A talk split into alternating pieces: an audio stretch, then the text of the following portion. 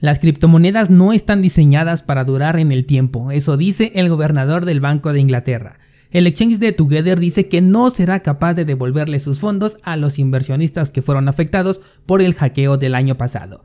Bitcoiners se organizan en contra del falso Satoshi Nakamoto y publican el white paper de Bitcoin en todas sus redes sociales. Enlace en las notas del programa. Y si eres un funcionario ruso, tienes que destruir tus criptomonedas antes del mes de abril. Esto es Bitcoin en español. Comenzamos.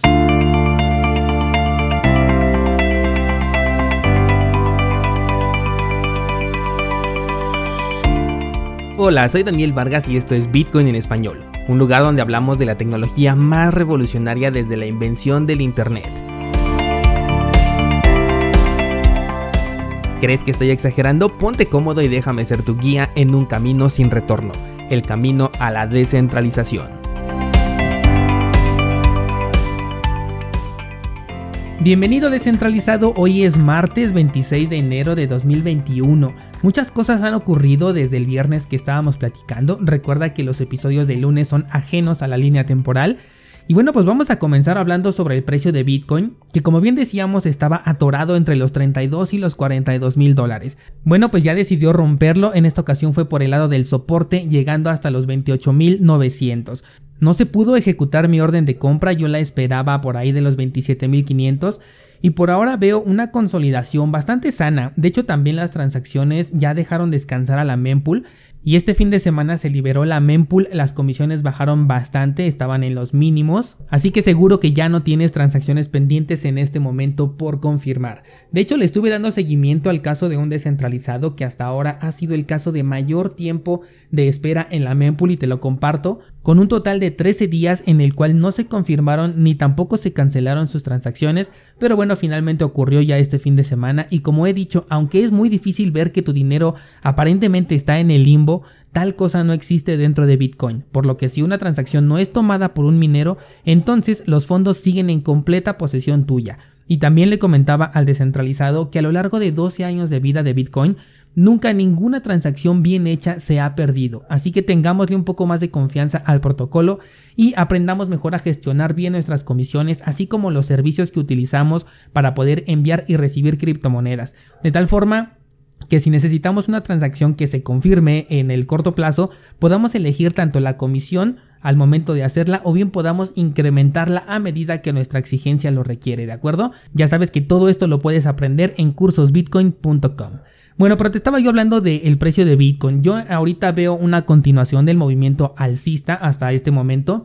Considero que el precio aún puede oscilar entre los 30 y los 35, al menos de aquí a la primera semana de febrero, antes de mostrarnos su camino. De cualquier forma, yo continúo con mi orden en los 27.500 por si acaso, porque nada nos garantiza que no ocurra una repentina caída o que el precio decida romper una vez más por el soporte y buscar un mejor punto de impulso. Si nos basamos en la estrategia que publiqué la semana antepasada de la media móvil de 20 periodos, el precio todavía podría corregir incluso hasta los 23 mil dólares. Esto según la historia que hemos visto en el análisis. Así que considera todos los escenarios posibles por si es que necesitas estar preparado para aprovechar nuevas oportunidades. Ahora, hablando de las altcoins, estoy viendo un cambio de tendencia, pero ya en la paridad de altcoin contra Bitcoin. Es decir, contra el dólar es muy fácil que se aprecien por la devaluación de esta divisa. De hecho, la semana pasada veíamos nuevos máximos históricos tanto en Ethereum, en Binance Coin, en Chainlink, entre algunas otras. Pero contra Bitcoin es completamente diferente. La mayoría está en mínimos históricos o al menos en su zona de acumulación. Y es importante tomar en cuenta que en este momento se está viendo una reversión o un cambio de tendencia, porque a medida que el precio de las altcoins contra Bitcoin comienza a incrementar, eso quiere decir que le va reduciendo el margen que tiene Bitcoin para seguir creciendo. Esto también según lo que ha demostrado la historia, según lo que hemos visto cuando Bitcoin tiene explosiones como en este momento de precio. ¿A qué me refiero? a que Bitcoin siempre es el primero en moverse, marcando nuevos máximos históricos, y ya después le siguen las altcoins. Conforme Bitcoin alcanza precios más altos, entonces los inversionistas comienzan a cambiar una parte de su Bitcoin por altcoins buscando incrementar su capital en BTC. Y normalmente estas monedas terminan su ciclo alcista cuando Bitcoin ya se está desplomando, por lo que este acontecimiento en lo personal lo voy a seguir muy de cerca, sobre todo una vez que la mayoría de altcoins se encuentren en nuevos máximos históricos en su paridad contra Bitcoin. Ayer, por ejemplo, veía a Cosmos, vi también a IOTA. Esta no ha confirmado todavía el movimiento, pero la tengo ahí en el radar y también en mi portafolio. Vi también a Cardano, creo que ahorita está en una etapa de consolidación antes de dar el siguiente impulso que va a ser importante. ¿eh? Aquí sí te estoy hablando en su precio contra el dólar, pero en la paridad de Cardano contra Bitcoin también ya está muy cerca de hacer un cambio de tendencia. Ayer les compartí esto justamente por Instagram, Tesos también se ve interesante. Todo lo que vaya viendo se los voy a compartir por ahí por Instagram, así que síganme por ahí, les voy a dejar el enlace en las notas del programa y con esto damos paso a las noticias. Hoy comenzamos con el gobernador del Banco de Inglaterra. Aquella persona que dijo que si querías comprar Bitcoin, adelante, era tu decisión, pero que te prepararas porque ibas a perder todo tu dinero, ya que esta moneda no tenía ningún valor intrínseco. Bueno, pues ya sabemos qué pasó con aquellos que decidieron desobedecer esta sugerencia, esta recomendación, ¿verdad? Y me pregunto también cuál será el valor intrínseco del dinero fiat si todo el tiempo se está devaluando. Bueno, pues en esta ocasión este señor ha dicho que las criptomonedas no llegaron para quedarse, sobre todo por el tema de la volatilidad. El argumento es que las personas necesitan un activo estable que les permita comprar sin estar pensando en la volatilidad de este precio y que por ello no están diseñadas para durar. Esto es algo muy difícil de sacar de nuestra mente. El señor considera que Bitcoin vale lo que vale pero en dólares y si fuera así entonces el dólar tampoco es estable contra el peso, contra el euro, contra la libra esterlina, por supuesto contra el oro y si queremos buscarle una verdadera estabilidad la única que se tiene es que siempre se está devaluando. En, eso, en ese aspecto siempre es estable, siempre hay una devaluación constante de cualquier divisa eh, del mundo contra el oro. Otra cosa es que, por ejemplo, tampoco utilizamos oro para comprar en el día a día, y sin embargo, este sí lo consideran como un activo de valor con todo y la volatilidad que tiene.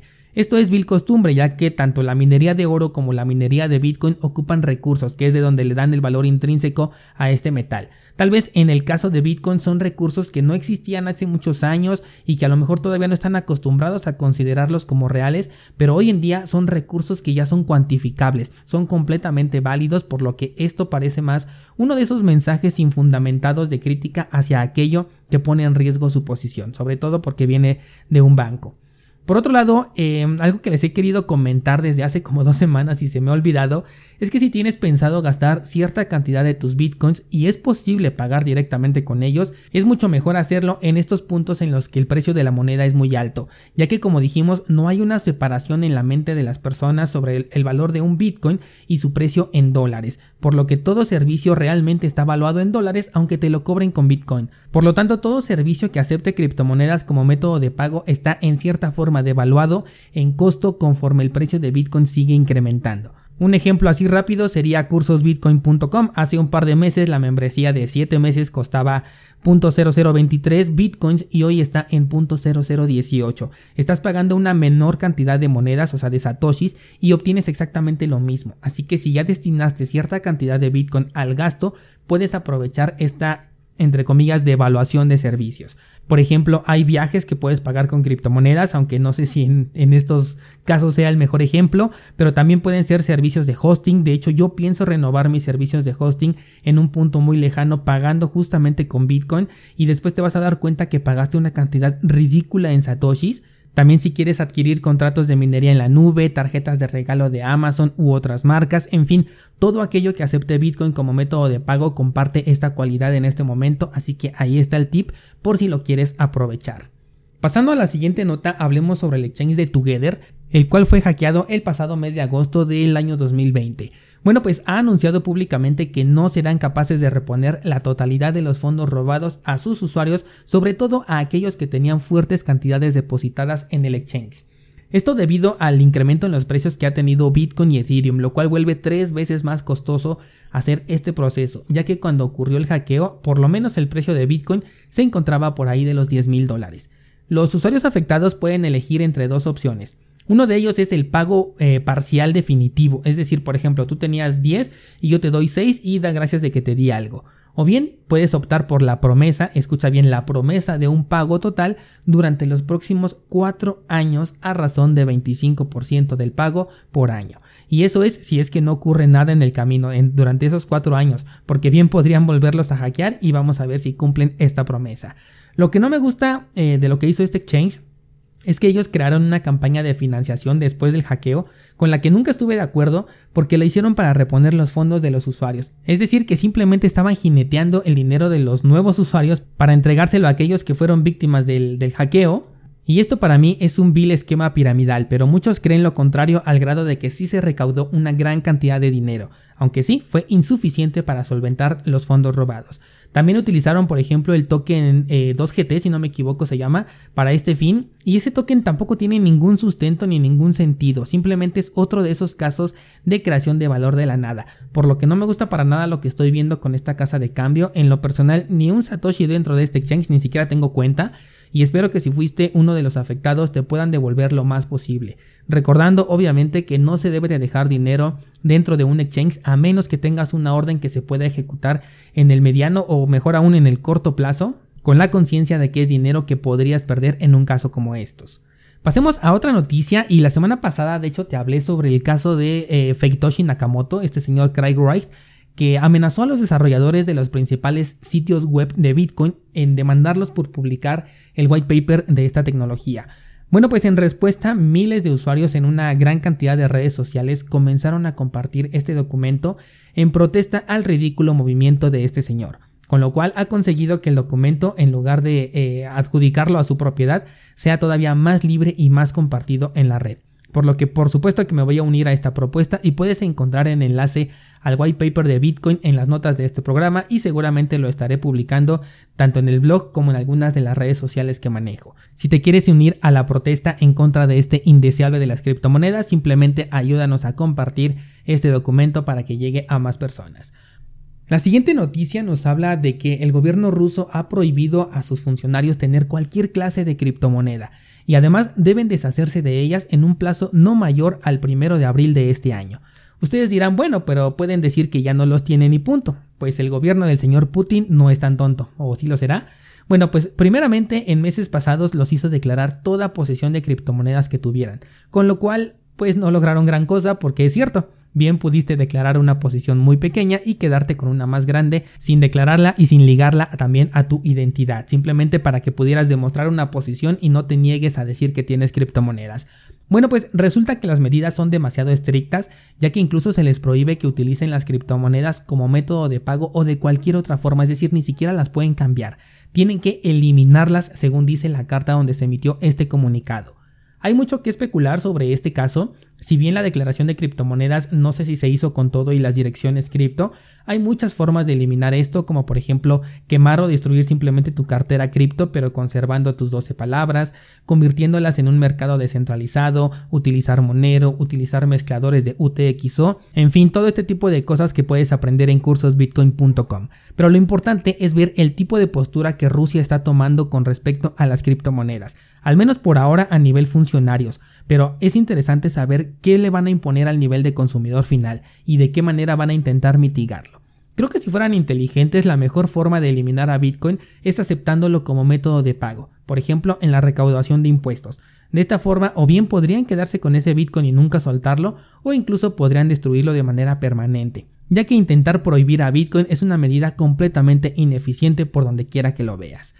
Hay muchas noticias que contar descentralizado, pero vamos a cerrar el día de hoy con un mensaje de la propia ONU, la Organización de las Naciones Unidas, la cual contradice a todos los gobiernos que se han quejado de que Bitcoin se encuentra en una clara burbuja sin sentido. Y es que según un nuevo informe, la ONU dice que no es Bitcoin el que se está inflando en una burbuja, sino es el mercado financiero tradicional. Y esto como efecto de la descontrolada impresión de dinero que los países hicieron para mitigar los efectos del pangolín. Y ojo, dice que estas medidas pudieron ser una salvación temporal para ellos, claro, pero que inevitablemente terminarán por parar al mundo más de lo que ya está en términos económicos. Ojo descentralizado porque estos son efectos que sí o sí vamos a experimentar en todos los rincones del planeta. A continuación, cito textualmente.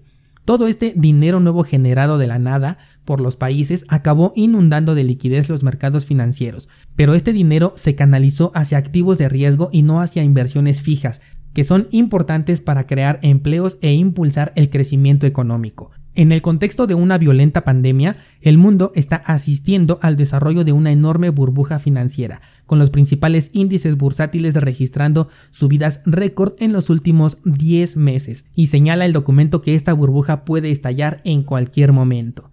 Para los descentralizados esto no es para nada nuevo, llevamos más de un año diciendo esto, pero es obvio pensar que la voz de un organismo como la ONU tiene todavía más peso, y haberlo reconocido en contra de todos los gobiernos del mundo que están diciendo lo contrario, bueno menos el gobierno de Holanda hasta donde sé, esto es una declaración de lo mal que están haciendo las cosas y sobre todo una advertencia de que debemos estar preparados. Así que descentralizado, en lugar de un Lamborghini yo sugiero que compres mejor un Tesla y tengas algunas reservas para los tiempos de vacas flacas porque están muy cerca de llegar.